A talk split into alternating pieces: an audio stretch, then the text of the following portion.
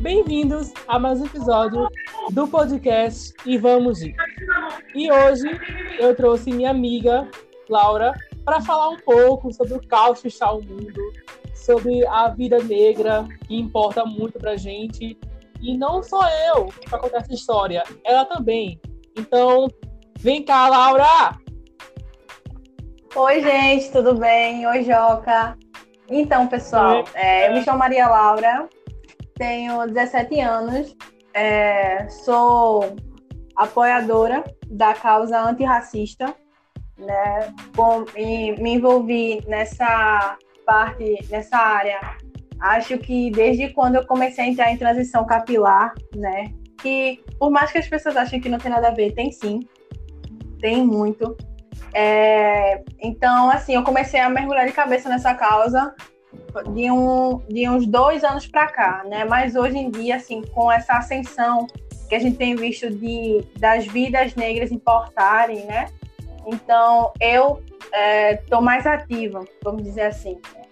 E eu, como eu já falei, tenho 17 anos. Já disse para eu falar meu signo, mas enfim, eu sou escorpiana. Gente. E e é isso. Eu espero que vocês possam curtir o podcast. A gente tem um papo muito massa para debater, né? Algo que é muito necessário ser discutido em sociedade e que muitas vezes as pessoas menosprezam achando que é besteira, sendo que na verdade não é. É algo muito real e muito presente na, nas nossas vidas. Talvez não na sua, se você for um branco ou é, conheça algum amigo seu que passe por situações que a gente vai comentar aqui. Pois é. Então, se você está meio perdido, eu vou te atualizar um pouco. Há algumas semanas atrás, acho que no máximo duas ou três, mais ou menos, vendo acontecendo ataques, protestos com as negras importam em todo o mundo. Nova York está em peso, Brasil está em peso, principalmente nas duas cidades, esses dois países, porque né, é o foco que está acontecendo agora. George Floyd lá, entre outros jovens e adultos e pessoas negras. Aqui no Brasil, a cada sei lá quantos minutos que Maria pode, Laura pode me dar essa informação melhor. 23 minutos. Nossa! A cada 20 minutos morre um negro aqui no Brasil. Imagina lá fora, hein? Pois é. Então, gente, se atualiza, tá? O mundo não pode parar e nem você. Então, entra no Twitter e segue a vida. Verdade. Então, Laura, pode começar aí o seu, a sua militância, o seu discurso. Que Adoro! A, a me ajuda, eu vou entrando, tá? Sinta-se em casa, Perfeito. o podcast é todo seu. Muito obrigada. Então, galera, é, a gente viu aí, né, que esses dias teve uma mobilização muito grande depois daquele vídeo do George Floyd, né, que foi assassinado, porque essa é a realidade, por dois policiais brancos, né, um ativamente que foi responsável por é, ficar ajoelhado no pescoço dele, ele dizendo a todo momento que ele não conseguia respirar. E a partir de, dessa cena, desse cenário horroroso, vários protestos explodiram, né, nos Estados Unidos com a, na verdade, contra o racismo, né? E assim, a gente tem aqui no Brasil e várias e várias vidas que muitas vezes não são que a gente chega nem chega a saber, né? Mas a gente teve recentemente o caso do do menino Miguel, que ele foi era filho, né, de uma de uma empregada doméstica aqui na cidade do Recife, por sinal. A gente teve o caso do, do João Pedro, que foi assassinado dentro de casa. A gente teve o caso de Ágata.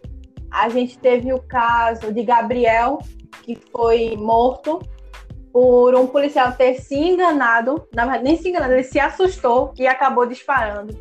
Então, assim, muitas dessas mortes vocês percebem que tem, além da cor, né, a gente tem a questão de militares matando essas pessoas. A gente teve o caso dos 80 tiros. Então, assim, são muitas coisas que acontecem que a gente fica, meu Deus. Às vezes parece até que é mentira, não é? Teve o caso do rapaz que teve o. Eu esqueci o nome dele, se não me falha a memória, foi um garçom. Eu posso estar equivocada. Mas ele foi morto porque um policial confundiu a... o guarda-chuva dele com um fuzil. Então, para você ver como as coisas são, né? Então a gente se pergunta até quando isso vai continuar acontecendo. E vocês podem achar que isso, ah, não, mas é porque favela e favela é um local perigoso, favela é um lugar de marginal. Ora, eu sou de periferia, daqui da zona norte do Recife. E na minha, na na, na minha periferia, eu posso dizer assim, na, nessa região da zona norte, tem pessoas de todos os tipos, não é verdade? Joca tá aí. Se Joca for da Zona Norte também, como eu, aqui na Nova Descoberta, Vasco, Casa Amarela, em si, ele sabe muito bem do que eu tô falando, né? Sim, sim. Então, assim, as pessoas se apropriaram desse, desse, desse, desse termo de marginalizar a parte periférica e usam isso como um pretexto para justificar as mortes de negros. Pode falar, Joca. Um grande exemplo é que o menino Miguel, ele, né, morreu em, uma, em um bairro rico. Pois é. Entendeu? Então, tipo, a diferença tá aí. tudo bem que a maioria das mortes são em bairros de periferia. O que é noticiado é bairro periferia, favelas e tudo mais. Mas, tipo, isso tá rolando tá, em, em pleno quarentena, em pleno coronavírus, é muito importante porque você vê a política e o povo na rua mãos de obra. A política e o povo na rua, sabe? Verdade. Então você tem essa briga que está acontecendo até hoje. Eu tenho que perguntar uma coisa. Posso? Pode, à vontade. Então, o que você acha que aconteceu no hashtag Black Tuesday? Você achou certo, achou errado? Qual é a sua opinião sobre isso? Assim, Joca, eu acho que tudo que vem para apoiar uma e seja sincero e seja, acima de tudo, compreendido, é válido, sabe? Tudo que venha incentivar aquela causa, desde que ela seja justa, é válido. Mas eu acredito que, assim, apoiar uma causa é muito mais do que postar um vídeo no fazendo uma rima de protesto. Eu acredito que apoiar uma causa é muito mais do que postar uma foto preta no seu Instagram, no seu feed, ou deixar de ouvir as músicas do YouTube, ou esse barulhos externos, perdão. é, é muito mais que isso. Apoiar uma causa é você viver, né? Eu achei a ideia do, do Black Tuesday algo maravilhoso. Eu não sou, eu não manjo muito de inglês, então se vocês perceberem que eu errei, gente, ignora. Mas eu achei assim uma ideia muito boa, né? Só que infelizmente repercutiu, mas por exemplo, não repercutiu tanto quanto eu esperava, né? Porque foi algo assim é, de um dia para o outro, né? Então se tivesse marcado tipo dia tal, ninguém vai usar em protesto, apoiando a causa para parar as mídias, né? E, ela, e dar uma visibilidade maior à causa, eu acharia excelente. Sendo que eu só vim perceber esse né? Quando eu vi todo mundo postando foto preta, eu fui pesquisar sobre. Aí disseram assim, ontem, se, não, se não me falo memória, foram duas mulheres, que eu não, eu não vou citar o nome porque eu morro de vergonha de falar inglês. Duas mulheres que tiveram essa ideia e eu achei genial. Mas, assim, é, muitas pessoas postaram e depois removeram a foto. Então, qual, é, você realmente apoia a causa? Né? Você começa a fazer esses questionamentos. Se você apoia, se você milita, se você luta, é ótimo. Mas é, isso vai muito além de um simples protesto, né? Isso é uma vida, são vidas que a gente luta para defender, né? Independente do sexo, independente da, da orientação sexual, são vidas são é, simples números, entende, Joca? Então essa essa manifestação essa manifestação virtual eu achei maravilhosa, porque está em tempo de quarentena, né? Então, assim, é um pouco mais complicado, mas eu achei muito boa. Só fiquei, assim, um pouco chateada, porque realmente teve gente que só foi por, como a gente fala aqui, né, Recife, Pernambuco, por modinha. E isso realmente eu achei um pouco chato.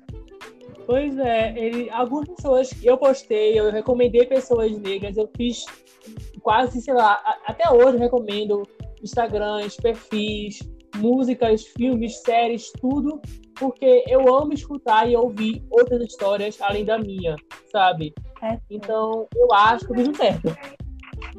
Não, tá mais que certo mesmo. Uhum.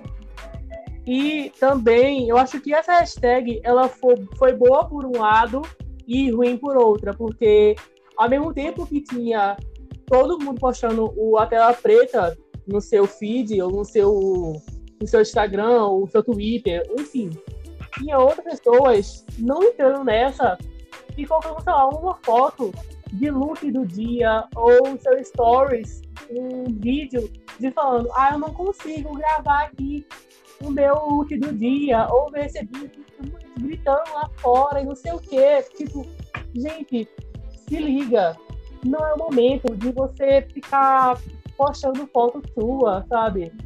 Então, eu acho que que tu falou que muita gente postaram foto depois apagaram ou arquivaram é real, porque eu acho que como virou modinha, né, entre aspas, e era o errado, né, não era virar modinha, virar obrigação, no caso. E eu acho que quem postou e depois tirou foi só pra. Vou fazer parte aqui, depois eu vou tirar minha foto, pronto, fiz minha parte. Entendeu? Momento. Gente, ela foi eu ali, entendo, já volta. Tá? Desculpa, foi porque. foi porque a mãe perguntou aqui um, uma, uma coisa. Mas, enfim, foi como você falou. As pessoas acham que militância é só do momento, sabe? É a mesma coisa, Joca. Eu digo assim, que militância é, é vida, sabe? Eu acho muito engraçado porque as pessoas assim, não, quando é, com crianças, né? É, as pessoas já tudo é porque a gente assim, a gente tem que se desconstruir sempre. É que a gente é um eterno, a gente é uma constante desconstrução. Porque você, Joca, quando você começa a pesquisar sobre a causa negra, você vai perceber que você não percebia, sabe? Quando você começa a estudar a, a origem do, do de como do racismo as consequências da escravidão hoje, é algo que você fica chocado. Então, quando você vai assistir um filme, você pergunta: por que não tem um negro protagonizando? Porque toda vez que eu ouço um rap, eu acho que é coisa de marginal, sabe? Porque eu, quando vejo uma série sobre, sobre racismo, eu me sinto tocado. Entende? Então, quando você começa a ouvir a, quando você começa a ver o outro lado da moeda, quando você se permite abrir sua mente para escutar o outro, muita coisa sua torna-se desconstruída, né? Então, quando você estuda a, a você começa a ver, por exemplo, os cantores de MPB, é, outrora, por exemplo, os de samba, porque esses dias eu estava assistindo uma série que é Coisa Mais Linda, já tá lá no Rio de Janeiro, é uma série ótima. Por sinal, uma série maravilhosa, eu indico pra galera assistir, né? Que fala muito do empoderamento. Mas fala muito do samba. E tem uma cena que eu acho muito engraçada, que é o seguinte: tem o samba no morro e tem o samba na, na parte mais nobre. E o samba do morro é aquele samba que. Exatamente. E o samba do morro, ele é, ele é marginalizado. Ele, mas é algo tão bonito de se ver quando, quando é retratado na série. E o samba de, de da, da parte da elite é algo muito fino, algo muito nobre, né? Ninguém encosta em ninguém, ou é se verdade. encosta, é todo cheio de, de. Como a gente chama aqui de pantin. E o samba do morro não, é tipo o pessoal curtindo e aproveitando. Então, as pessoas se apropriaram de, da cultura da negra né? E começaram a marginalizar. Mas se um branco pegar, é tem um exemplo mesmo são as tranças. Poucas pessoas sabem o significado das tranças, mas estão usando porque se apropriaram disso, né? Então, assim, oh. as tranças jocas. Pode falar.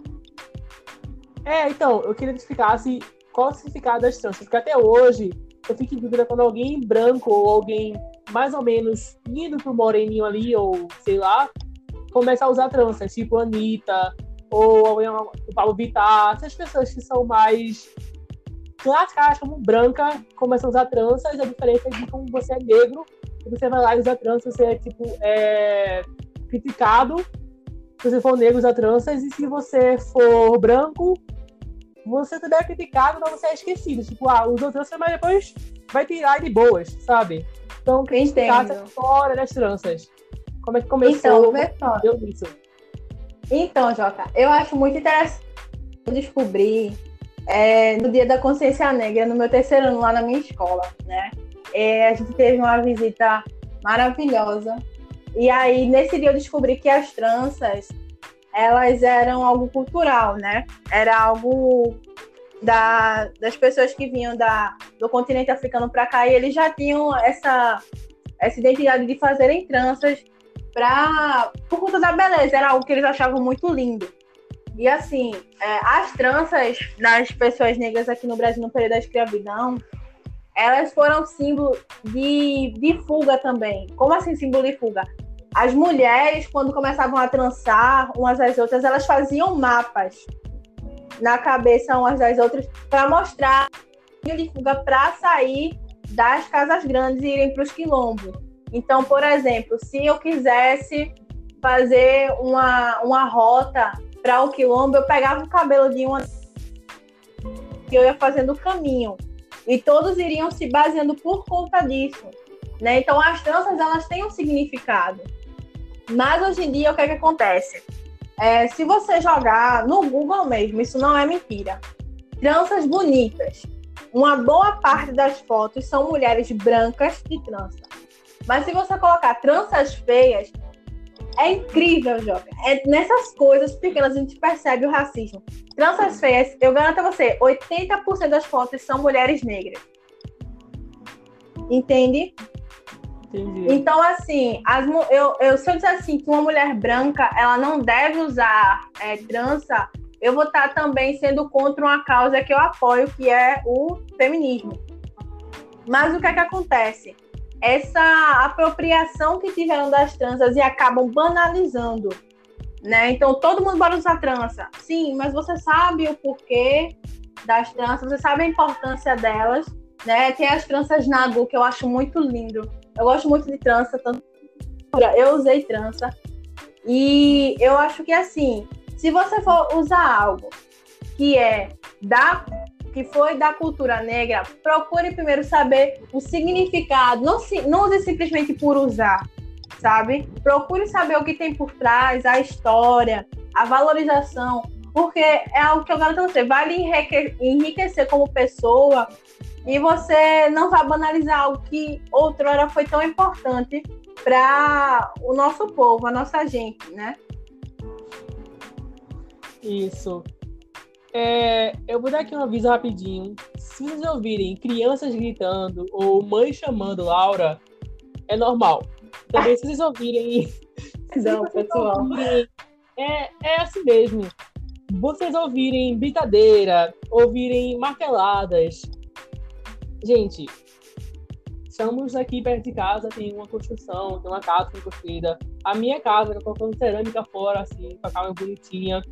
Então, a gente tá gravando como pode. Então, continua seguindo esse podcast, porque tá muito informativo. Você vai aprender muito com a gente. Então, é isso aí. Agora, Laura, é... eu, eu li um livro e vi o filme depois, que é um, um dos melhores livros barra filmes que eu vi e li na minha vida, que é o, o ódio que você semeia. Já ouviu falar nele? Já ouvi falar, sim, já ouvi falar. É mas perfeito. nunca cheguei a ler. Eu nunca cheguei a ler nem assistir. Eu sou uma pessoa muito sensível. Eu adoro, mas é porque eu sou muito sensível e às vezes eu não tenho estômago, sabe? Eu comecei a assistir Sim. 12 anos de escravidão, que é um filme excelente também, eu recomendo muito. 12 anos de escravidão em cenas que você tem é que ter estômago. Sim, aí tem que eu ter estômago e eu acho. Tenho. Pois é. Mas o, o Office Semeia, esse filme, ao mesmo tempo que ele é forte, ele ensina muito, sabe? Porque ele mostra Sim. a periferia e mostra a elite, sabe? Ele, ele mostra esse contraste da vida branca com a vida negra, que é muito diferente.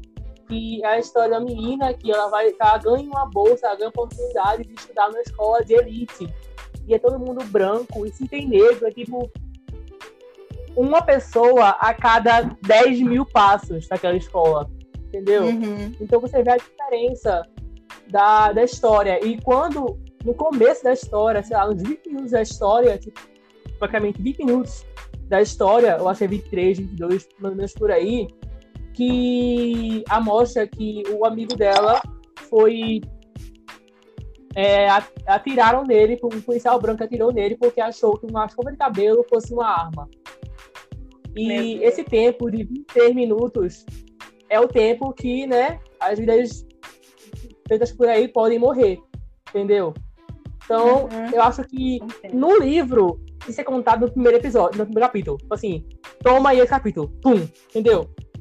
Mas no filme. Fato para você. No filme. Oi?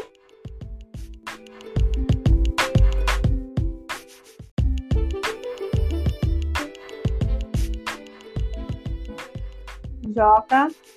Oi. Pronto, perfeito, tô te escutando. Pronto, gente, eu acho que o cativo deu uma louquice aqui e caiu do nada. Mas Foi. voltamos. Então, continuando aqui a história que tava falando do filme e do livro, O ódio que se semeia. No livro, eles destacam, a eles contam a história do menino que foi confundido com uma escova de cabelo por uma arma e policial negro, primeiro capítulo. Então, assim, as cinco primeiras folhas, eles já contam isso para você. Já no filme, eles deram um contexto maior para a história da principal e colocaram esse amigo dela durante a história e no exato 23 ele é baleado, sabe? E, tipo, como eles pegaram essa ideia de exato ali 23 ele ser baleado é uma coisa muito sei lá ai não sei explicar entendeu é tá tudo conectado quando você percebe né sim, porque sim. esses dados eles são muito recentes e infelizmente eles crescem a cada 23 minutos né então a cada 23 minutos Alguém que eu não conheço nesse momento está perdendo a vida a cada 20 minutos. Uma mãe está tendo seu filho morto por motivo que a gente desconhece, motivos que até nem justificam, né? Então, Verdade. assim, esses filmes, eles, por mais que eles sejam pesados, você compreende muito de história, né? Eu gosto muito assim de filmes com esse esse esse tom de crítica, esse tom realista, porque eu não sou romântica, né? Eu sou muito antirromântica, eu gosto muito de, da realidade, embora ela seja muito cruel por vezes. Mas é, esses filmes eles te ensinam, eles dão um, olhar mais sensível a, a, essas situações. Porque você imagina, Joca, é, eu tenho aqui o meu irmão e ele é branco, mas o meu pai é negro. E assim, eu, eu, eu juro você, me dói às vezes eu pensar que alguma vez no mundo meu pai pode ser confundido com um bandido por, por ele ser negro. Dói porque é, eu sei que muitas mães passam por isso e eu não desejo isso para ninguém, mas infelizmente é algo que está muito recorrente. É algo que é, já foi bem, bem dizer não, mal dizer, naturalizado, né? Morreu mais um, eita, não é eita, não, morreu mais um. Por quê? Morreu mais um. Sabe? Confundir um, um guarda-chuva com um fuzil é algo que é inadmissível. 80 tiros serem um ano é inadmissível. Então você percebe que essas coisas, as pessoas estão, por vezes, muitos anos foram simplesmente números. E hoje em dia, quando a gente começa a despertar, quando a gente começa a acordar as pessoas, pra que tudo isso? É mimimi. E daí? Não foi com você, não tem porquê. Morreu um jovem. Mas em breve na... pode ser com a gente, sabe? Exatamente. Quantos amigos meus negros não já foram abordados por nada. Cara andando na rua assim, bora, negão, encosta no paredão aí, revista. Pois na é. jaqueira, na jaqueira, Joca, não sei se tu, tu já viu. Situações semelhantes. Brancos fumando. Gente, com todo respeito aqui, é porque a gente expõe os fatos, sabe? Eu expõe os fatos mesmo. A é, gente, eu na jaqueira, e aí tinha um, um, dois brancos fumando, assim, mais, mais distante. E tinha um casal de negros, né? Um, um rapaz e uma moça sentados. A polícia é, revistar o rapaz que estava com a moça. O rapaz, sendo que tinha um branco, não tinha nem 10 metros de distância. Fumando, entende? Entendi. Então, assim, é, passar, é passar pano para um. E não, é porque é negro, eu vou conferir, sabe? Eu tava assistindo um dia desses filmes. Eu gosto muito de filme brasileiro. É, o filme com a minha mãe chamado Um Dia. E é um jogador de futebol, ele tá dentro do carro e ele é negro. Todos que estão no carro são negros, mas ele é o dono do carro. E aí começa a fazer uma abordagem e o policial manda a mensagem pelo ponto assim: é, é, alto, cabelo cacheado, cor padrão.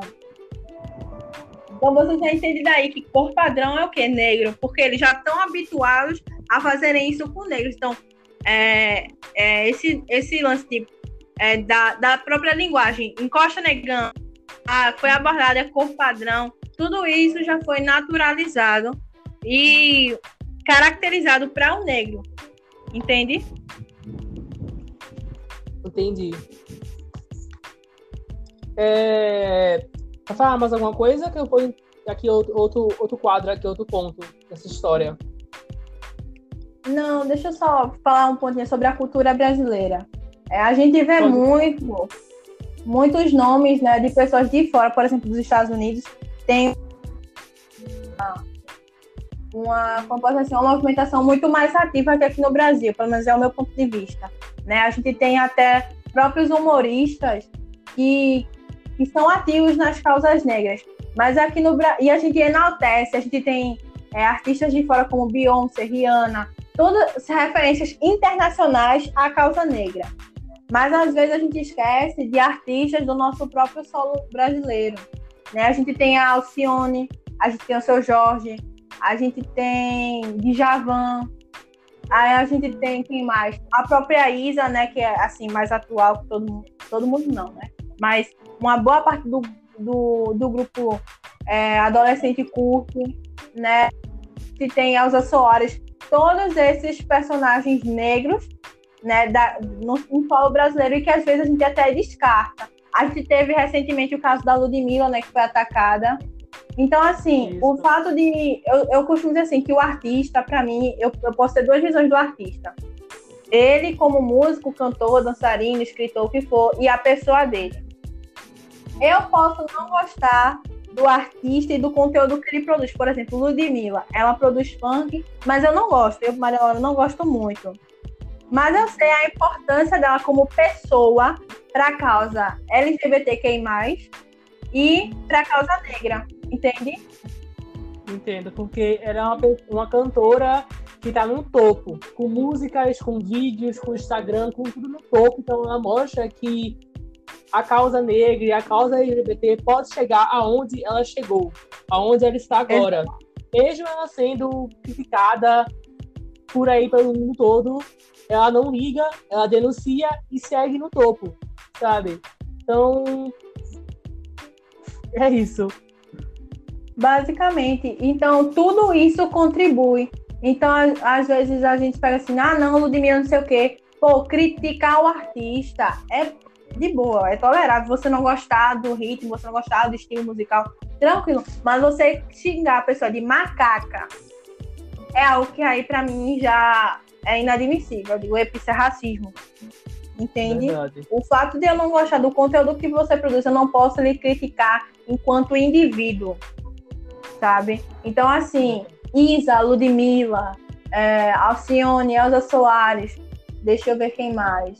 Hum, é, tem o, o seu Jorge também, de Javan, como eu já falei.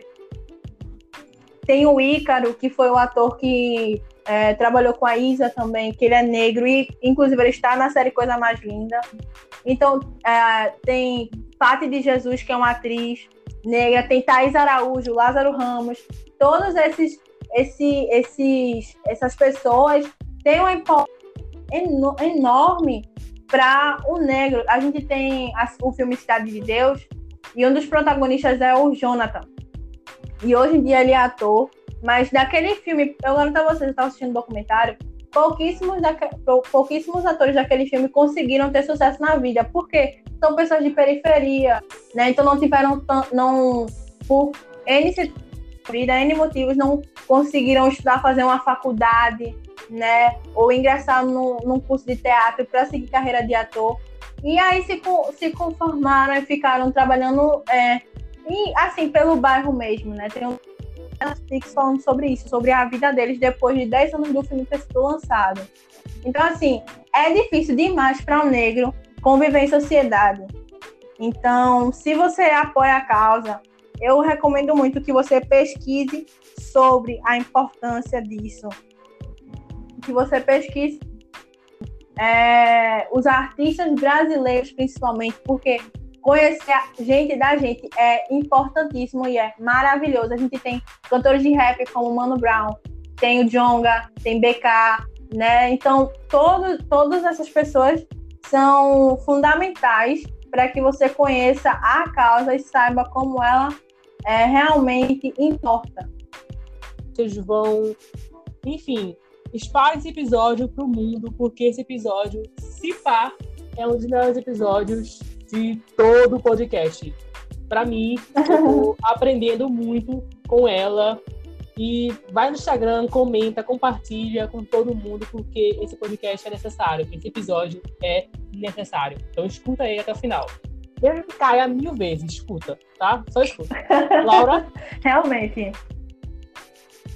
Então, pode, pode falar. continuar. Pode continuar. Você tava falando. Pronto. Então, assim, eu queria falar um pouco em relação à minha experiência como mulher negra, né? E aí, Rapidinho. eu queria falar uma experiência. Pode falar. Então, quando terminar, me avisa, porque eu vou introduzir outro tipo de assunto que tem a ver com a vida negra, certo? Então, me avisa quando terminar de falar sobre a tua história, que eu vou introduzir aqui na pauta, certo? Uhum. Então, pode então assim, história. Perfeito. É, em 2018, eu comecei a minha transição capilar, porque eu nasci com cabelo liso, e aí, com o passar do tempo, meu cabelo começou a ficar cacheado, cacheado, cacheado, ficou crespo. E aí, na época, né, 2000 e nessa parte, antes de 2010, era muito comum de ter meninas de cabelo liso, né? Os comerciais de shampoo e condicionador eram tudo cabelo liso, ou no máximo um cacheado assim ondulado. Então, o cabelo crespo era algo muito diferente, né? E aí minha mãe amava fazer mim, às vezes era um sofrimento para pentear, meu Deus. E aí quando eu tive, quando foi em 2012, quando foi em 2012 eu alisei meu cabelo pela primeira vez. Eu não tinha nem 10 anos, eu tinha 9 anos e uns quebradinhos. E aí meu cabelo ficou muito, muito, muito liso. Eu parecia um cabelo de japonês, era muito, muito liso. E aí eu cortei ele, foi minha primeira, minha, minha primeira experiência com alisamento. E de 2012 até 2018, é, até a primeira metade de 2018, eu continuei com meu cabelo liso. Aí eu decidi entrar em transição. Porque eu queria ver, é, eu queria me enxergar como eu realmente sou. Né? Porque um cabelo alisado, é, por mais que eu gostasse, não era eu de verdade. E eu queria a minha identidade de volta. Então aí eu comecei o processo de, de transição capilar. E aí o cabelo ficou meio cacheado e meio liso. E cabelo crescia. E aí quando eu finalmente cortei meu cabelo, que eu me vi como, como mulher negra do cabelo cacheado, né? Eu achei maravilhoso, eu adorei aquilo. E aí, às vezes as pessoas acham assim que ah, ela alisou, tá renegando as suas raízes, ela tá menosprezando. Não, às vezes a gente alisa porque é vontade da gente, a gente alisa porque quer. Mas é, o próximo lá, ele diz muito sobre a gente. né? A gente, quando a gente se olha no espelho, a gente fica tipo, meu Deus, eu sou assim, né? Para você que é cristão, é, que está escutando a gente. Então, o processo de identidade é algo muito, muito importante. Então, a transição capilar me trouxe. E hoje em dia eu vejo mulheres assumindo seus cachos, o seu crespo, né? E isso é muito lindo porque por anos, por séculos, isso foi algo horrível. Ninguém queria ter cabelo cacheado, era sempre a loirinha do olho azul, do cabelo liso, né? Da, dos pelos dourados. E quando passa a se, a se ver como gente realmente é, é algo maravilhoso. E assim, eu vejo amigas minhas hoje fazendo transição e querem desistir na metade do caminho. Assim, não, vale a pena. E hoje eu completo nesse mês de junho dois anos de transição. E é algo que eu realmente não me arrependo. E aí, com esse processo maravilhoso, vem também as críticas, né? De você ouvir que seu cabelo está parecendo uma casa de cupim, de você ouvir que seu cabelo é bombril, de você ouvir que é, é cabelo pichain, é cabelo duro, né? Então, esses, esses comentários toscos, né, que são horrorosos, por sinal, são coisas que às vezes me deixavam muito triste, porque vinham às vezes de amigos meus e de família. E hoje em dia alguns desses amigos nem mais falam comigo. O... Não só por isso, né?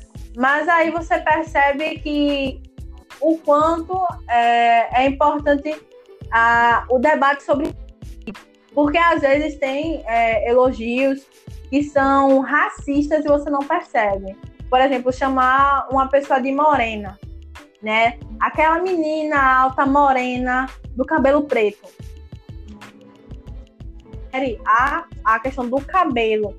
Se ela for uma pessoa negra, de pele clara, você pode falar, ela é uma parda, né? Se ela for uma negra mesmo, diga, ela é preta, ela é negra. Porque por muitos anos o termo preto e negro foi usado de forma pejorativa. A gente pode ver isso quando a gente fala do, por exemplo, é, o termo denegrir, que é um termo racista. O termo mulata também é um termo racista. Né? Aquela mulata bonita do corpão é um, um elogio, que na verdade não é, racista. Então, o nome também é racista e a gente nunca percebeu. E agora, com esses movimentos, essa, essa escama criada dos nossos olhos, a gente consegue perceber o quanto nós fomos ludibriados por tanto tempo. Né? Então, assim, o processo de transição para mim ele foi muito bom porque ele, ele me trouxe uma autoestima que antes eu não tinha, ele me identidade que antes eu não reconhecia, mas ele também me trouxe um empoderamento negro que eu acho maravilhoso porque aí sim eu posso dizer que é, eu me encontrei a partir de conhecer as minhas raízes. Pelo cacheado, cabelo crespo, ele tem uma ancestralidade sofrida, porque os negros eles foram escravizados, mas foi sofrido, mas a luta ainda continua, né? Então, assim, a, a, eu nunca fui uma negra de passar, por exemplo, na rua e alguém me chamar de macaca. Eu nunca tive essa experiência, né? Mas eu não, não, posso, não, eu não posso dizer assim, que não aconteceu comigo, não quer dizer que não exista, porque eu já tive amigos que foram xingados, assim, infelizmente, né? E isso é algo que precisa ser discutido, né? Por que é, desse comportamento? E aí você vai ter que analisar toda a história por trás. Então, eu como mulher negra de cabelo cacheado me vejo hoje feliz com, com a minha identidade e ao mesmo tempo eu me vejo triste por saber que essa identidade me traz é, lembranças que às vezes não são boas, que são justamente esses termos racistas que foram colocados na gente. Recentemente, Joca, não sei se tu viu, o caso da Bombril, que colocou sim, o termo crespinha, aquele termo horroroso que, meu Deus do céu, sim, não sei sim. o que deu na cabeça daquele povo de fazer um troço desse. Então, né? posso explicar assim como é que é esse negócio? Eu, eu pesquisei um pouquinho sobre isso. Então vamos lá. Posso ficar um pouquinho para tu assim? Eu pesquisei a fundo. Então. Que ótimo! Para esse episódio, eu pesquisei, passei horas pesquisando, meu tempo, assim, dia, da tarde, pesquisando sobre quase tudo, para ser bem informativo para mim, para vocês, para Aura. E a gente está aqui muito bem é, prendado com isso. O caso da, da marca de, vamos dizer assim, Bombril, né, no caso, né, que é aquela, aquela, aquela qual o nome? É uma coisa de aço. Qual o nome mesmo? Daquele esponja negócio? de aço, esponja de aço. Isso. Esponja de aço que sua mãe, sua avó, sua tia usa para limpar panelas, para arear a panela, ficar mais brilhosa, sabe? Ficar bonitinha. Então, é isso que elas usam. Porém, há muito atrás, já existia esse, esse tipo de slogan que é errado. Como começou? Muito. Eu acho assim que o que eu pesquisei foi que começou com uma empresa muito grande, certo? Que sempre é assim. Empresa de marketing, é assim, 40 pessoas dentro de uma sala onde cabe 10, entendeu? Conversando, uhum. reunião. Então, eu acho que a grande maioria branco, rica, é, é, é hétero, vamos dizer assim, né? Porque naquela época, anos 80, ou muito antes disso, era a elite, era branco, rico, os olhos claros e tudo mais. Então, padrãozinho, famoso padrãozinho. Isso, famoso padrãozinho. Foram eles nessa época que tiveram essa ideia. E tiveram quatro pessoas que falaram: não, vai dar merda, vai dar notícia, não vai dar certo, não vai vender porque vai dar notícia, vai dar é, ibope para outra vida, outra história.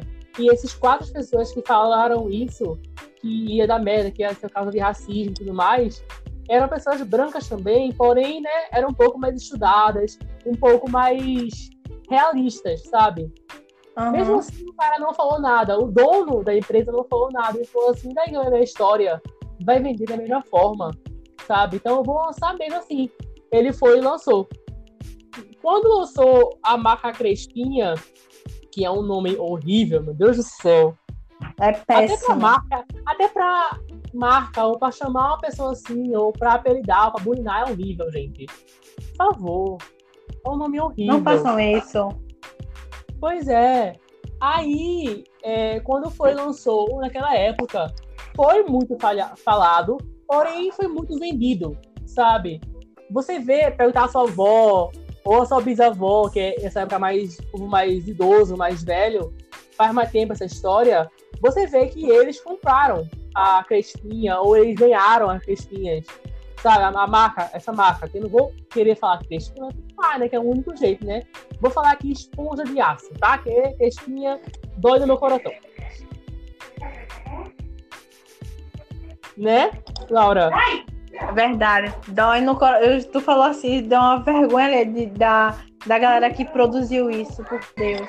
É péssimo. então eu perguntei à minha avó, à minha tia, se a minha mãe, se eles já receberam ou compraram no, no mercado, na vendia frente da, da rua assim, a marca Crespinha. Eles falaram que sim. Minha família, ela é uma mesclação de cor danada. Tem desde uhum. mais negro até o mais branco, entendeu? E uhum. eu acho que todo esse público, minha família já comprou, já viu por aí. Se não viu antes, viu agora, porque voltaram a vender.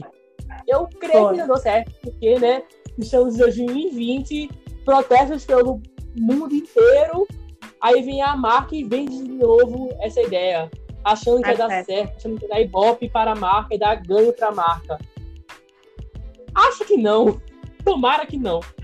Tomara que não. É verdade. Mas foi mesmo uma coisa muito louca. Quando eu entrei no Twitter eu vi a foto lá, fresquinha, eu falei, não. Não, não, não. Vamos pesquisar antes que eu critique. Vamos pesquisar. Aí estamos pesquisar. Tamo, tamo... E passei quase quatro horas pesquisando tudo, perguntando tudo. Então, sobre esse assunto, estou bem enturmado, porque foi um assunto que eu estudei muito. Uhum. Eu posso aqui introduzir o próximo assunto que eu ia falar? Ou tu vai falar alguma coisa? Vontade. Não, pode, pode então, passar já. Então, é... tu conhece o motivo da parada LGBT lá fora, nos Estados Unidos, na, nas Américas e por aí vai? Tu conhece? Lá fora, não. Eu conheço mais ou menos aqui. Então, não, vou explicar não. um pouco como é que começou lá fora, porque foi a primeira parada LGBT praticamente no mundo, que foi em Stonewall, certo? A Marsha uhum. P. Johnson, conhece ela? Marsha P. Johnson, conhece esse nome assim? Já ouvi falar. O nome sim. Então, então, né? Ela é muito famosa hoje em dia, porque ela é uma trans, negra, LGBT, feminista e é uma pessoa que maravilhosa e ela é vacinada por esse público. Para mim, ela é Mais a verdadeira que certa, rainha. né? Pois é, para mim, Sensata ela é demais. a rainha. Sim, sim. Além, ela, pra mim, ela toca no meu coração muito mais que Beyoncé, muito mais que Rihanna, sabe? Porque uhum. ela foi, ela lutou pela nossa história, não só a história da LGBT, a história do negro, a história da vida trans, porque ela, ela, é, ela era trans, e eu vou explicar um pouco da história dela e contar um pouco da história como é que foi a parada LGBT aqui no Brasil e lá fora, e qual foi o contexto para o mundo, e como isso liga com a vida negra. Então vamos lá. É. Lá fora, lá para os anos 60, mais ou menos por aí, 80, perto, tinha um bar lá na periferia de Nova York, no Brooklyn, que é o Stonewall, onde não um bar, é tipo um bairro, na verdade, que tinha o bar, que era uma boate gay LGBT, que naquela época ser LGBT era coisa proibida. E se você andasse, você sendo homem, andasse de calcinha, você era preso ou você era morto. Independente se você fosse negro, branco, pardo, escuro, amarelo, enfim. Entendeu? Uhum. Então, se você fosse uma mulher, você fosse um pouco mais masculina, entre aspas, você era preso. Então, você não era. Não podia você ser diferente do que você aparentou. Você não tinha liberdade. Nasceu... É, então, você não tinha liberdade naquela época. Então, eles tinham esse, esse bar, essa boate, seja lá como queira chamar, como refúgio, como conforto, que ali você podia ser quem você é, quem você é. Mesmo que a cada cinco segundos aparecia a polícia para cercar o bar para ninguém poder entrar, mesmo que no começo ali era mais liberal, ninguém sabia da história. Quando começou a bombar aquela boate, todo, todo LGBT ou toda pessoa que queria escutar a história daquelas pessoas, não sendo LGBT, sim sendo uma pessoa apoiadora né, da, da causa LGBT negra e por aí vai, é, começou a ter polícia naquela região para poder amenizar se tivesse alguma briga, se tivesse alguma coisa a ver. E os policiais, de fato, eram negros, até um certo ponto, entendeu? Quando começava uhum. a ter uma coisa mais é, perigosa, brigas, lutas, chegava o policial branco, começava com um negócio de, de ar, bomba de ar, e não sei o que, blá, blá, enfim, negócio que você hoje em dia na, nos filmes, nas séries, nas televisões e por aí vai. Então a Marsha uhum. P. Johnson, ela foi não só ela, como também outra drag, outra trans, que foi uma trans branca que fez uma corrente. Tá, vou contar só antes de eu contar isso. Eu vou, vamos lá. Então, a Marsha P. Johnson, ela pegou, ela começou a briga contra o policial, contra os policiais brancos e é, ficou duas partes da população os policiais brancos e a elite de um lado e o pessoal LGBT e os negros de um outro. A Marsha P. Johnson pegou um tijolo, jogou em Stonewall, jogou no bar Stonewall, jogou assim quebrou. E ela falou: Eu vou entrar. Quem vier comigo é da minha família. Se vocês brancos vierem, vocês vão morrer. Então ela foi e entrou porque estava bloqueado, não podia mais entrar naquele bar. Então ela quebrou com um tijolo e foi entrando todo mundo. Foi entrando, foi entrando, foi entrando. Aí começaram a, a brincar, a festejar, não sei o quê, a ser felizes naquele local, como sempre era para ser. E sempre é para ser.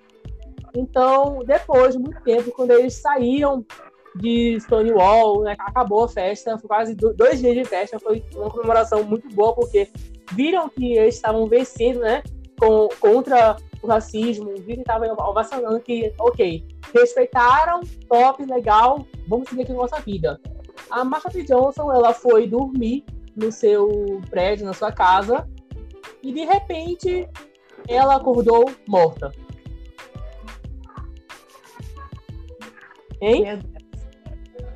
E até hoje não se sabe se foi suicídio, se foi alguém foi lá matou ela, porque disseram que tem marcas de cortes no pulso dela, disseram que tem marcas de mão enforcando, naquela época, né, que fizeram autópsia, marcas de mão enforcando o pescoço dela, balas pela casa, sangue pela casa inteira, e também tinha coisas que diziam que era é, o que a suicidou, porque ela foi encontrada morta numa casa totalmente bagunçada e amigos dela que iam pra casa dela falavam que a casa dela era meio bagunçada, mas era o jeitinho dela, que ela deixava a bagunça da casa dela ser a bagunça para ela se arrumar ali na cabeça dela, sabe?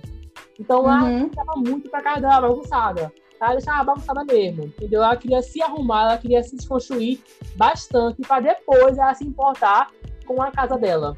Para ela, a casa dela não era tão importante assim arrumar uma casa.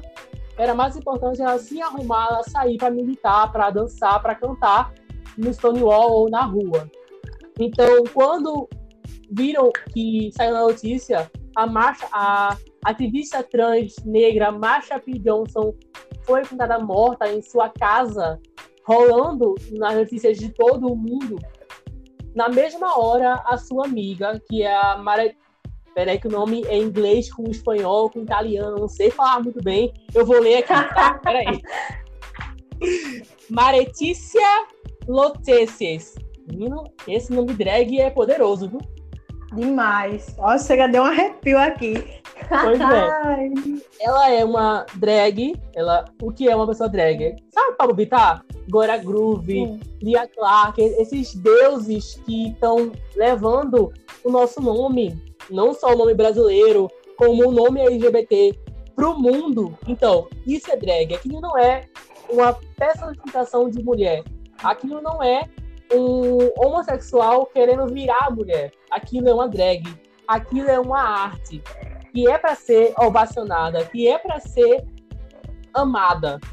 Então, eu acho que muito depende da época de hoje, época de hoje, do tempo de hoje, é, tá tão em alta esse tipo de música drag, pop, funk, brega, enfim, Depende da história lá de trás, com Marsha P. Johnson, com essa vida dela, que eu não vou tentar falar o nome dela de novo, que ela é uma drag ativista e ela é branca, porém ela sempre teve essa história de sempre estar ali para ajudar quem fosse, entendeu? Ela sempre estava ali para acolher.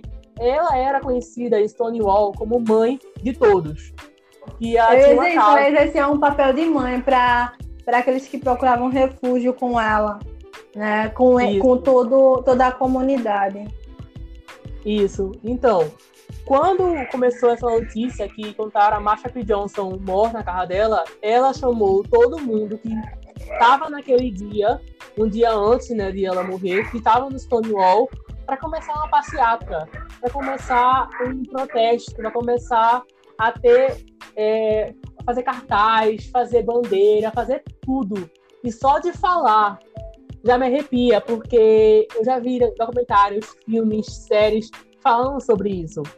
Então, eu me sinto muito ligado com a história da vida negra, porque se não fosse essa história da vida negra, nós, LGBT, juntaríamos hoje em dia com a maior parada LGBT do mundo que leva mais de 3 milhões de pessoas na, na rua de São Paulo, sabe?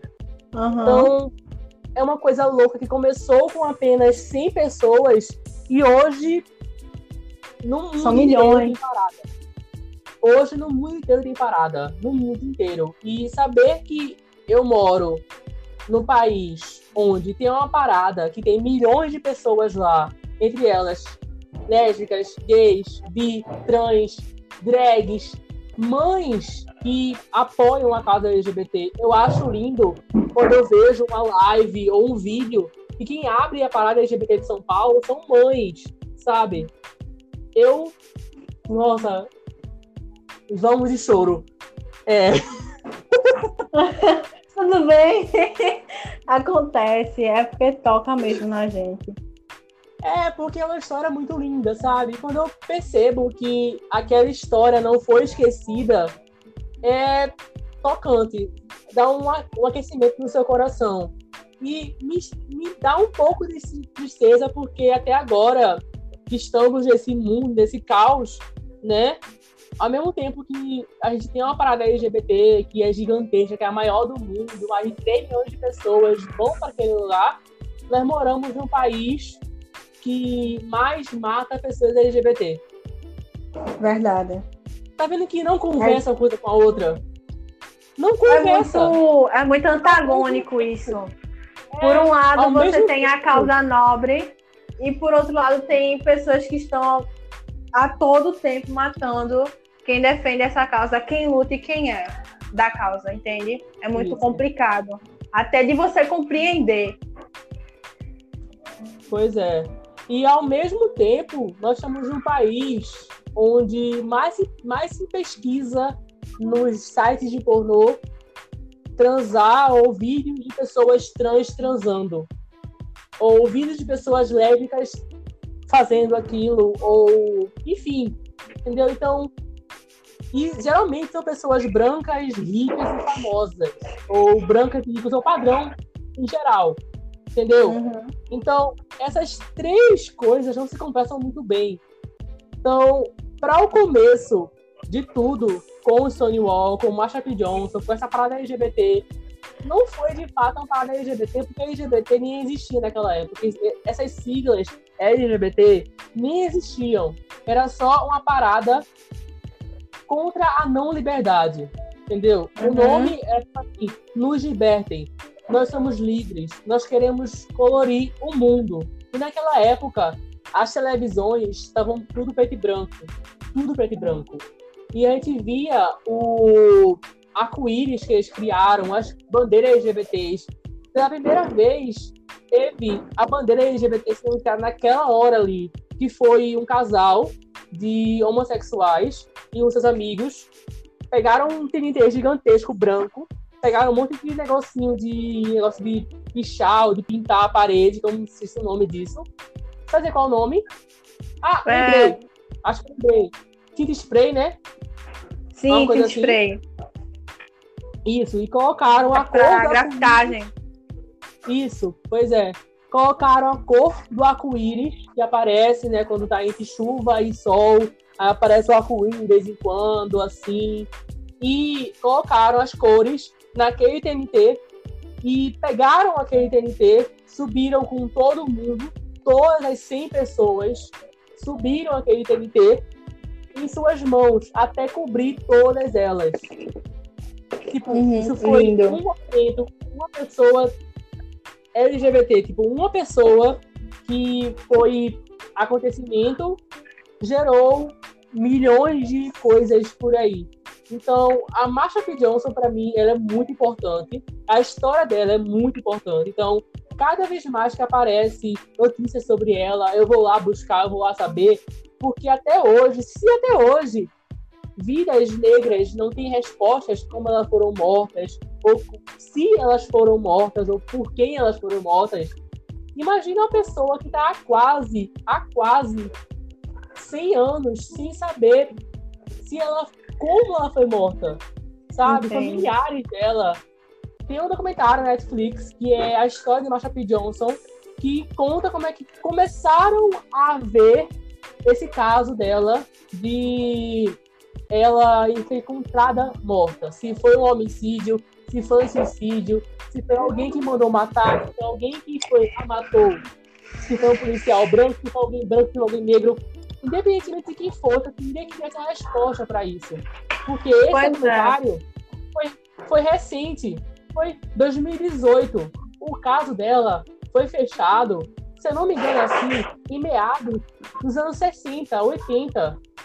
Então, você conta aí, é um tempo gigantesco para ele ser reaberto. É tempo de um, assim, tantas vidas nascerem. Isso. Tantas, tantas vidas nascerem, então, morrerem. É muito, muita. Eu acho que o pior de tudo, Joca, não é a questão de ah, foi quem foi que matou, né? Mas o que foi que aconteceu naquele dia, né? Verdade. O que Entendeu? foi que motivou? Porque, Joca, se você parar para analisar as causas que geralmente incomodam. Desculpa o barulho externo porque chegou água.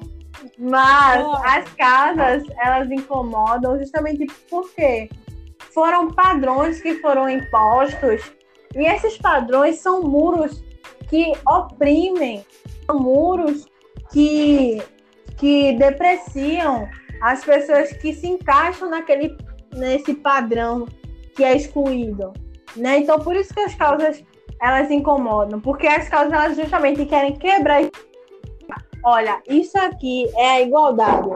Vocês não pregam igualdade? Vamos viver, né? Se um branco pode andar na rua de noite sem ser abordado, eu também posso, né? Eu negro. Se você pode é, se relacionar com quem você quiser, eu também posso. Então, tudo isso é algo que, que incomoda. Né? Acabam em mortes, como foi o caso dela. Né? Infelizmente, a gente tem aí casos e casos e casos de pessoas que foram que são é, líderes ou eram ativistas de causas que a gente não sabe como foi que aconteceu, né? A gente tem um caso, né, Joca, que a gente descobriu recentemente, descobriu assim, né? A gente já tinha desconfiança, né? De quando os anônimos soltaram aqui do Brasil do caso, você sabe de quem eu estou falando, não sabe, Joca? Sei, Os sim. anônimos.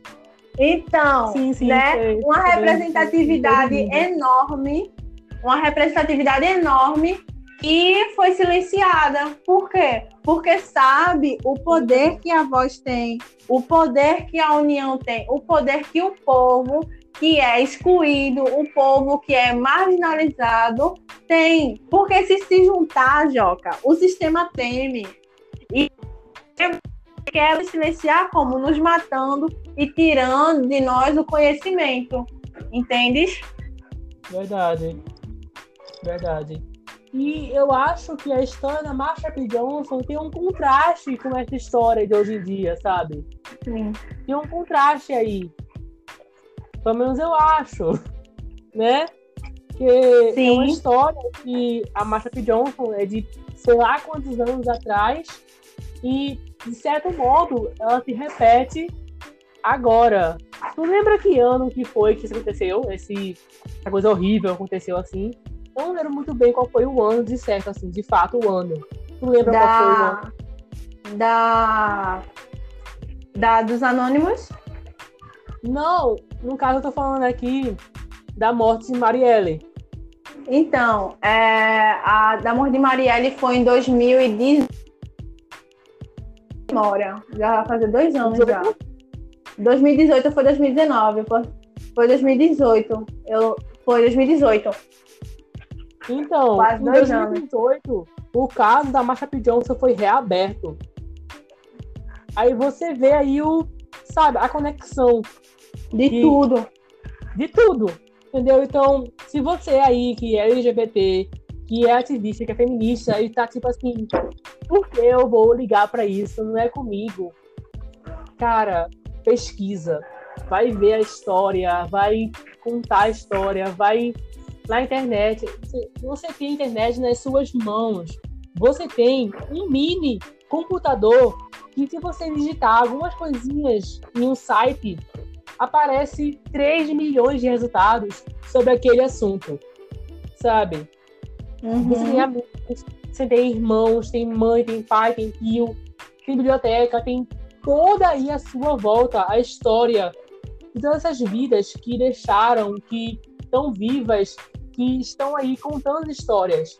Então, eu acho que para mim a história de todas as histórias elas são necessárias, todas, todas as vidas são necessárias. Todas Realmente. eles importam. Mas no momento, agora que estamos, vidas negras importam. Não só vidas negras, vidas trans negras, vidas LGBTs negras, pessoas negras em geral importam. Porque eu assisti uma série que, não sei se tu já ouviu falar, que é Pose. Já ouviu falar a série? Pose. Rapaz, assim, por nome. Porque, tipo, quando a gente tava no Netflix, eu já vi o. Quando a gente tá assistindo. A gente já ouviu falar, mas assistir mesmo não. Então, a série. Ou que retrata mais do passado. É, a série Pose, ela dá esse meio de contraste com a história de Marsha Johnson, com os tempos de hoje, só que ela se passa dos anos 80 para os anos 90, quando os bailes de drags estão em alta lá em Nova York. E cada mulher trans ou homem trans ou pessoas LGBT tem a sua família que escolheu ser. E cada um tem a sua casa, que é a casa maxiliar, a casa branca, a casa, enfim. Então, não é que um tem, tem a, a... casa. Não é a que tem a Blanca Rodrigues, né?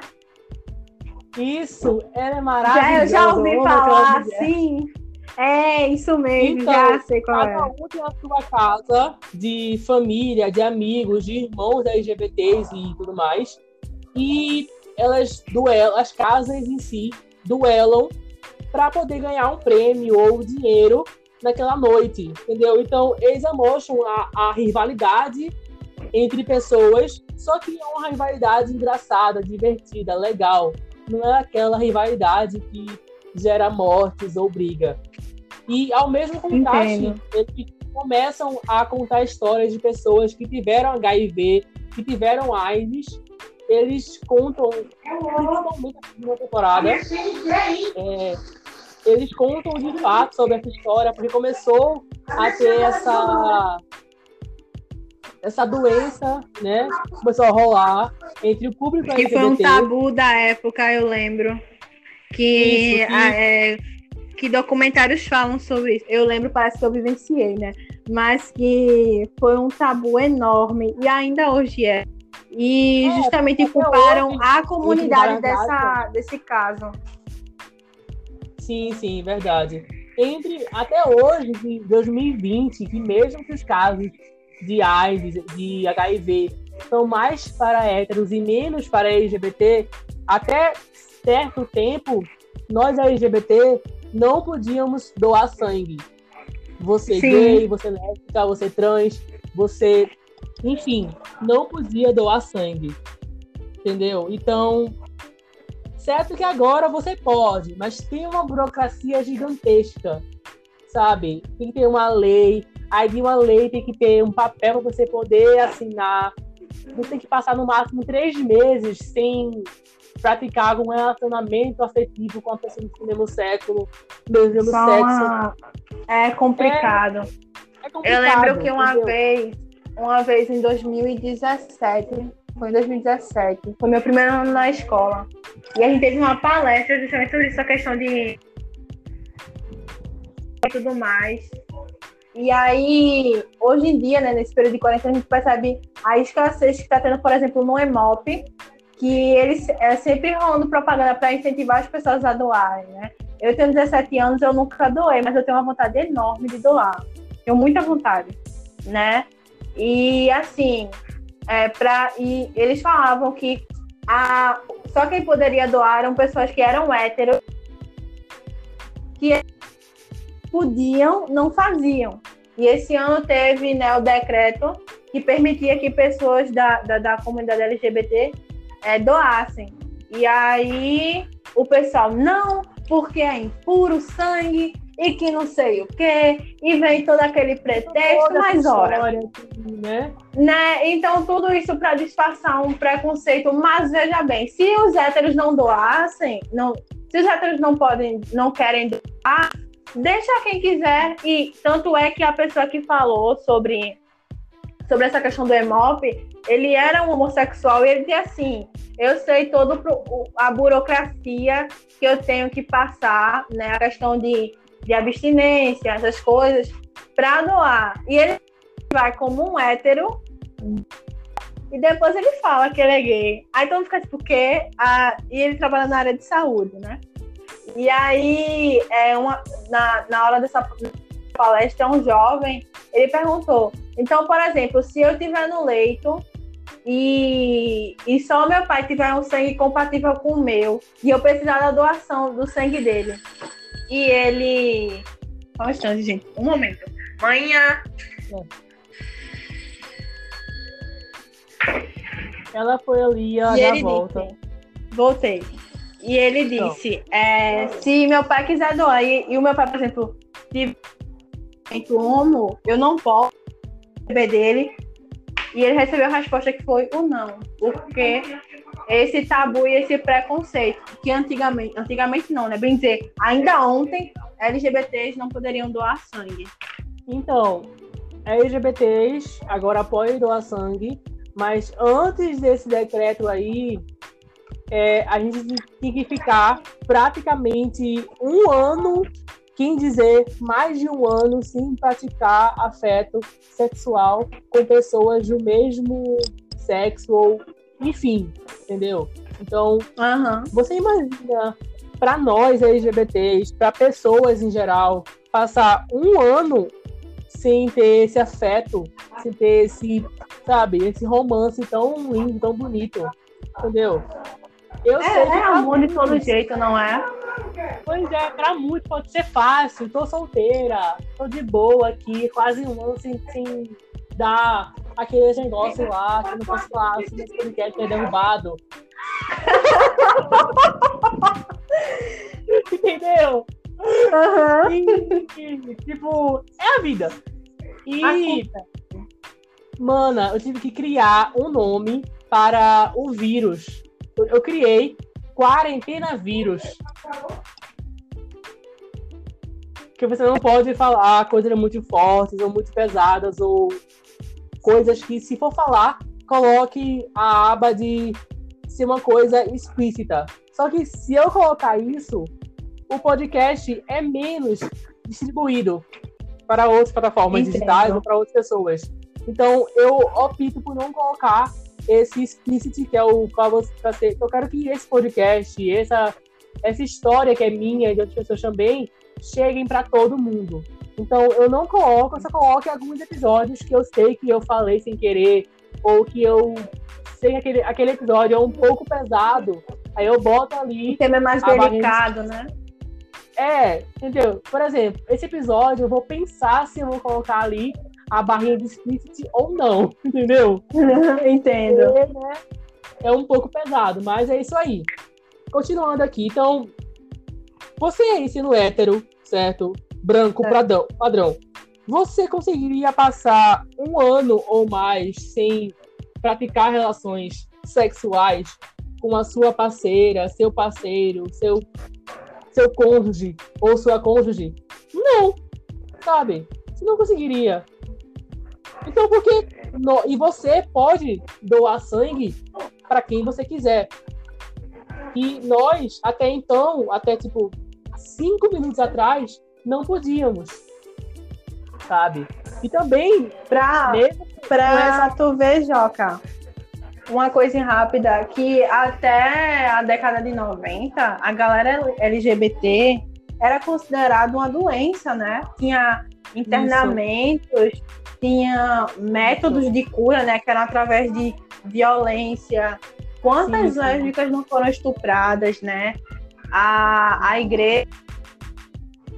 Não passo pano não, sabe, Joca? Eu passo pano mesmo. Olha, eu posso. Eu, eu sou evangélica, mas eu não passo pano, eu só passo raiva. É o seguinte. é, tá quantos, quantos pastores e padres não se aproveitavam das situações, sabe? Verdade. E haviam castigos. Tem um filme que é lindo, que é. Eu vou. Eu esqueci, eu não sei se é Neuza, Coração da. É um- uma, uma mulher que ela é psiquiatra e ela traz a arte como uma forma de um método para ajudar as pessoas que são que têm problemas mentais, né? E aí é, o- as pessoas daquele hospital lá psiquiátrico eles resistem, eles não querem, porque muitos enfermeiros estupravam as mulheres, batiam, agrediam. E você traz isso pro lado LGBT, você imagina como era difícil. Pessoas sofriam choque para se curarem, tá, sabe? Apanhavam, torturados. Que, meu Deus, é, chega a no, no coração. Sim, sim. E tem um filme que eu não lembro muito bem o nome, que ele mostra isso, né? Porém, é um filme que o, o, no livro, que eu acho que eu tenho por aqui o livro, é, eu não tenho o livro aqui não, e, é, infelizmente eu não lembro o nome desse filme, mas infelizmente também porque todo o elenco, toda a direção, ela é branca. Mas ela mostra muito bem a história de cura gay, de cura LGBT, de cura que não é mostrar cura, né? Que Pois é, eu ia dizer exatamente isso. Entendeu? Tenho, então, é tenho história... medo. Pode ir. As, tô dizendo assim, o pessoal tem uma mania de dizer assim, ah, não, a cura, né? E, meu Deus, gente, a pessoa só nem o próprio direito de, de livremente.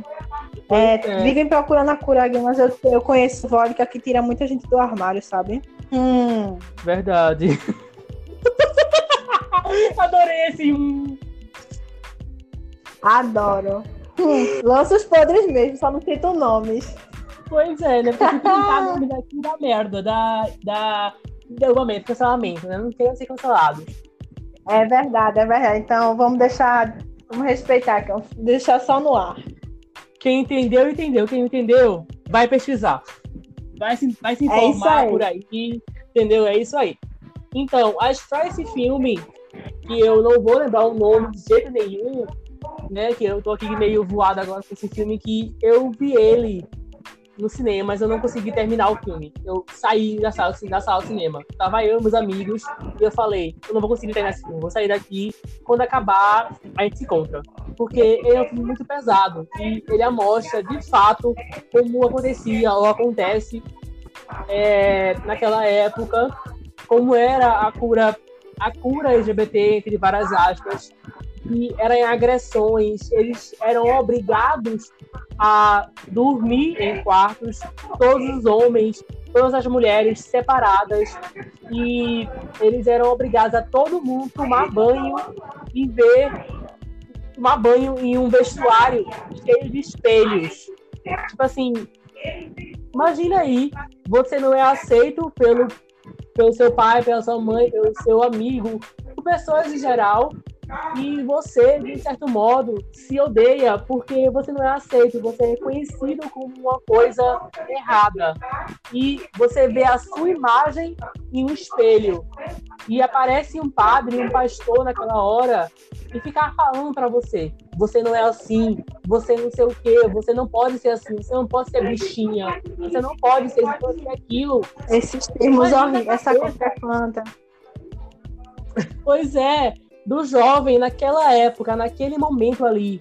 Então, quando eu vi essa cena de todo mundo ali se olhando no espelho, se reconhecendo, e mesmo assim tendo alguém falando para você que você não pode ser aquilo que você é, você não pode ter orgulho daquilo que você é, eu não aguentei, eu não consegui terminar o filme. Eu saí na hora, chorando, passando mal, tendo crises no meio do cinema eu não consegui terminar aquele filme porque para mim foi muito pesado. Eu estava no começo ainda da minha descoberta, da minha saída do armário, sabe? Eu tinha acabado de sair do armário, já estava muito ainda não enturmado com esse mundo, com essas histórias tão de terror que chegam à beira do gore.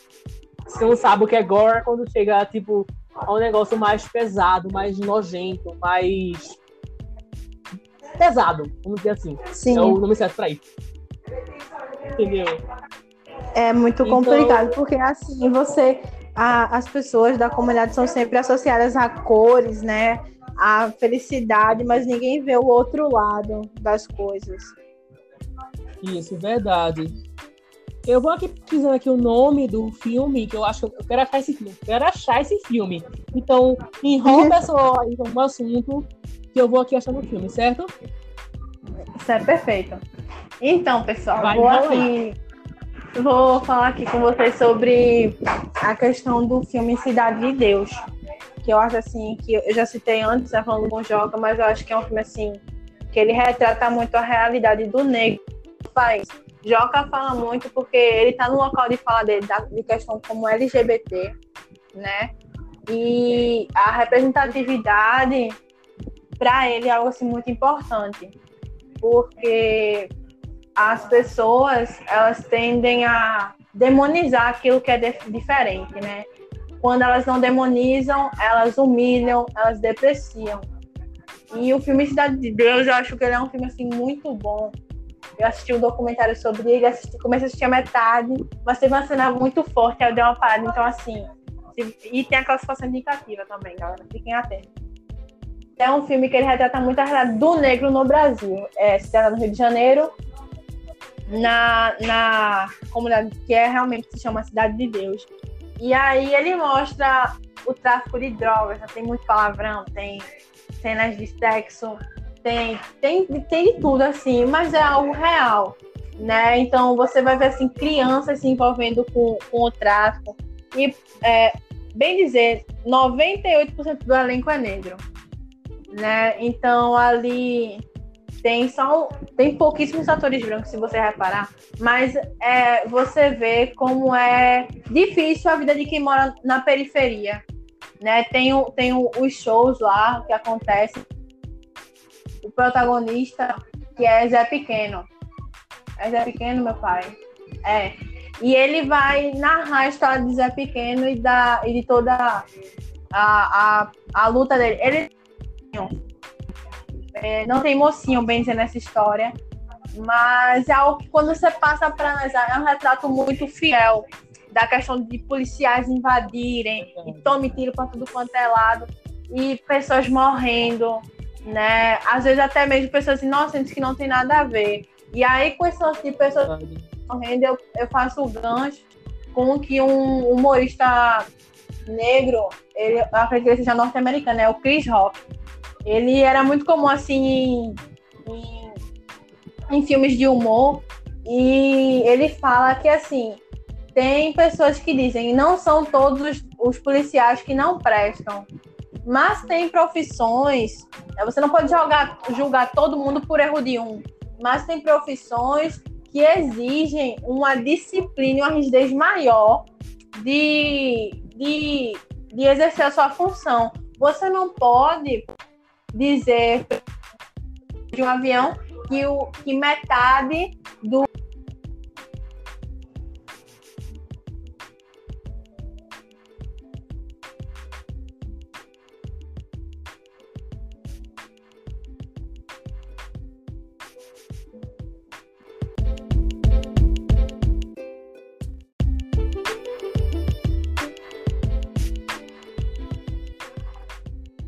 Laura? Tô aqui. Olha, eu queria deixar registrado que estão tombando a gente porque esse podcast está muito poderoso. Mas essa é a última parte, pessoal. De encerrar. Tá acabando já esse podcast, infelizmente, mas eu posso dizer de antemão que a segunda parte. Já confirmei aqui a segunda parte, mesmo sem saber de nada, que vai dar tempo nesse podcast. Esse episódio vai ter segunda parte sim, o quanto antes possível. Entendeu? Mas enfim, Joca, tu encontrou o filme? Encontrei, menina. O nome do filme é um nome, um filme que nem chegou no Brasil direito. Porque eu fui assistir o filme em um cinema. Eu acho que foi o cinema da cidade. Sabe qual? Esse é o nome dele. São Luís. Cinema São, São Luís. Meu Deus, aquele cinema maravilhoso! Gente, é Sim, só, é eu fui assistir lá porque não tinha em salas grandes, cinemas de shopping, esse filme. Se tinha, foi uma semana. Uhum. Era um filme um pouco, tipo, foi muito pouco distribuído, aqui em Recife, pelo menos. Então, quando eu achei esse filme para assistir, eu falei, eu vou assistir, e é isso aí.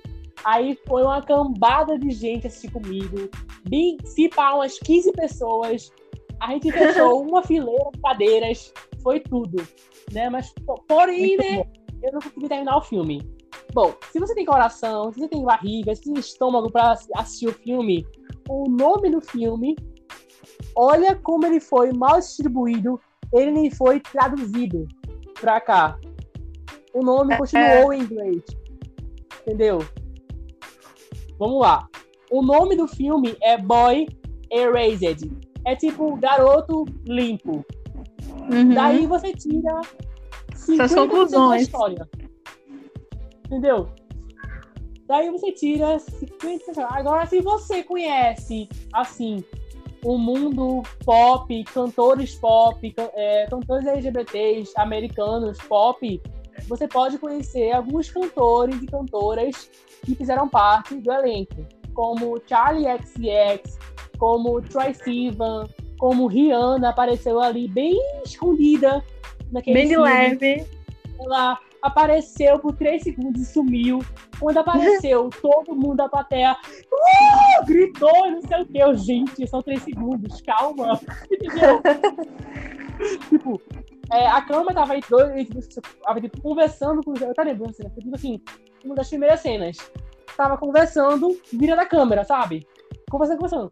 E uma das viradas focava na cara da Rihanna, porque falava sobre racismo, LGBT e tudo mais, focava na cara dela e virava para outra pessoa falando. Eu fiz, peraí, calma, a Rihanna no elenco, como assim, gente? A, a Rihanna, a Rihanna, Rihanna tem dados no elenco, como assim? Entendeu? Pois é, e, e tudo isso é a representatividade. Você consegue analisar a partir disso muitas coisas que a gente aprende até mesmo na escola, né? E sobre a causa que a gente defende. Verdade, verdade. Mas enfim, logo mais, vem aí, vem aí, vem aí, vem aí. Vem sim, eu tenho fé que vem. Tombada. Se Deus quiser, né? Eu tava aqui guardado um poema sobre cachos que eu vi no livro. Faz muito tempo que eu li esse livro e eu lembrei agora, tô falando aí das tranças, da tua, do teu cabelo, como é que foi a tua história com ele. E eu lembrei de um poema, de um livro, que eu queria ler ele aqui agora. Eu que todo mundo agora vai desligar o podcast, vai deixar pra lá essa hora. Mas, gente, escuta, porque é um, é um ressignificado de um nome, de uma história que merece ser lida. Mesmo que eu seja silenciado e esteja gritando na casa de Laura. Então, é... Mas, pessoal, não se preocupe não. A gente vai fazer uma parte 2. E se não for comigo, eu... se não puder ser comigo, a gente fa... eu indico pra Joca pessoas maravilhosas que entendem da causa. Mas, Ótimo. Joca, tu se, tu se importa da gente encerrar agora, porque tá um furdúncio medonho aqui. Sim, sim, você só ler aqui o poema que a gente encerra, certo? Vamos lá. O livro é o livro dos ressignificados do autor João Deodere Lin. Você pode conhecer ele no Instagram como arroba acapoeta, certo? Vamos lá. É, o, o nome do, do título do, do poema é Cachos. É um amaranhado de beleza. É quando seu cabelo vira mar. É um convite para carinho. Seus fios fazendo curvas de um sorriso. É um cabelo volumoso de amor. É a autoafirmação. São anéis que entrelaçam meus dedos e pedem cafuné em casamento. É quando a raiz do cabelo floresce e cultura. Então, e aí? É, só um instante. Vou terminar agora com ele, mãe. Já vai. É, é algo que assim toca a gente porque é uma delicadeza volumosa, né, sobre isso. E é fica mais, mais que explícito pelo eu lírico a, a delicadeza que ele trata, o, algo que é tão, tão lindo e tão nossa identidade enquanto e até mesmo para os homens que passam também por transição. Então, é uma história linda que infelizmente ia ficar para a segunda parte, porque esse podcast já conseguiu destruir barreiras e ir contra as caídas de internet ou de homofóbicos que já se queriam ir contra a gente. Mas estamos aqui de pé, né não? E firmes, então, e firmes. Amiga, passa na rede social, passa no Instagram, passa teu publi, que eu passo o meu então, e já acaba esse podcast. Então, pessoal, é, quem quiser me seguir, tá no Insta, arroba maria.laura, o último A do Laura é um 4, tá? Então, Lau, Lau R, 4, e podem me seguir, a gente troca um papo bem massa. Terminou? Só isso mesmo? Terminei. É, porque o Twitter eu deixei de usar por um tempinho. ah, tá. Normal. Então, você vai me encontrar em todas as sociais do universo, até TikTok, o arroba eu sou Joca, underline. E eu queria agradecer a Laura por ter aceito esse convite de gravar mais ou menos quase mais do que duas horas necessárias desse podcast. Digo eu, duas horas sofridas desse episódio. Demais. Mas foi necessário. Então, muito obrigado por ter aceito esse convite. E muito obrigado a você por passar, por gastar um pouquinho, por parar um tempinho, duas horas da sua vida para ouvir outras histórias, outras vidas, as nossas vidas. E não pare só por aqui. Vá no Google, vá no Twitter, vá em podcasts de pessoas negras, pessoas pretas, e pesquise e conheça as histórias delas. Não só a de Laura, os amigos, de séries e de filmes. Vá lá e pesquise, porque se você for pesquisar, se você for procurar os melhores aplicativos, os melhores sites, tem pessoas negras contando histórias, porque é isso que é necessário. É verdade. Eu agradeço muito ao Joca e agradeço a vocês que estão escutando até aqui com tanta luta. Né? Um beijo para vocês. E como o Joga falou, pesquisem sobre. É importante a gente debater isso, é muito necessário para essa sociedade tão doente que a gente vive hoje em dia. Isso. Agora, antes de acabar, eu tenho aqui uma despedida, uma frase de despedida, e eu falo: tu quer tentar falar comigo junto, ou tu quer falar antes, quer falar depois? Pode ser simultâneo. Então, Ao mesmo tempo. a frase que eu falo. Vamos tentar, né? Porque sai com atraso aí, atraso aqui, então não sei, né? Uhum. Mas vamos tentar, certo? Assim que a gente começa, a gente conseguir fazer isso, a gente ri um pouquinho que vai ser engraçado e eu acabo o podcast, tá? Perfeito. Então, a frase é um abracinho em você, beijo e tchau. Pronto, vem. Vamos vem, lá. Bora. Um, dois, três e. Um abracinho em você, beijo e tchau. Beijo, tchau. Você... Graças a Deus. Tchau, gente. Tchau, Joca. Beijo. Beijo, até a próxima.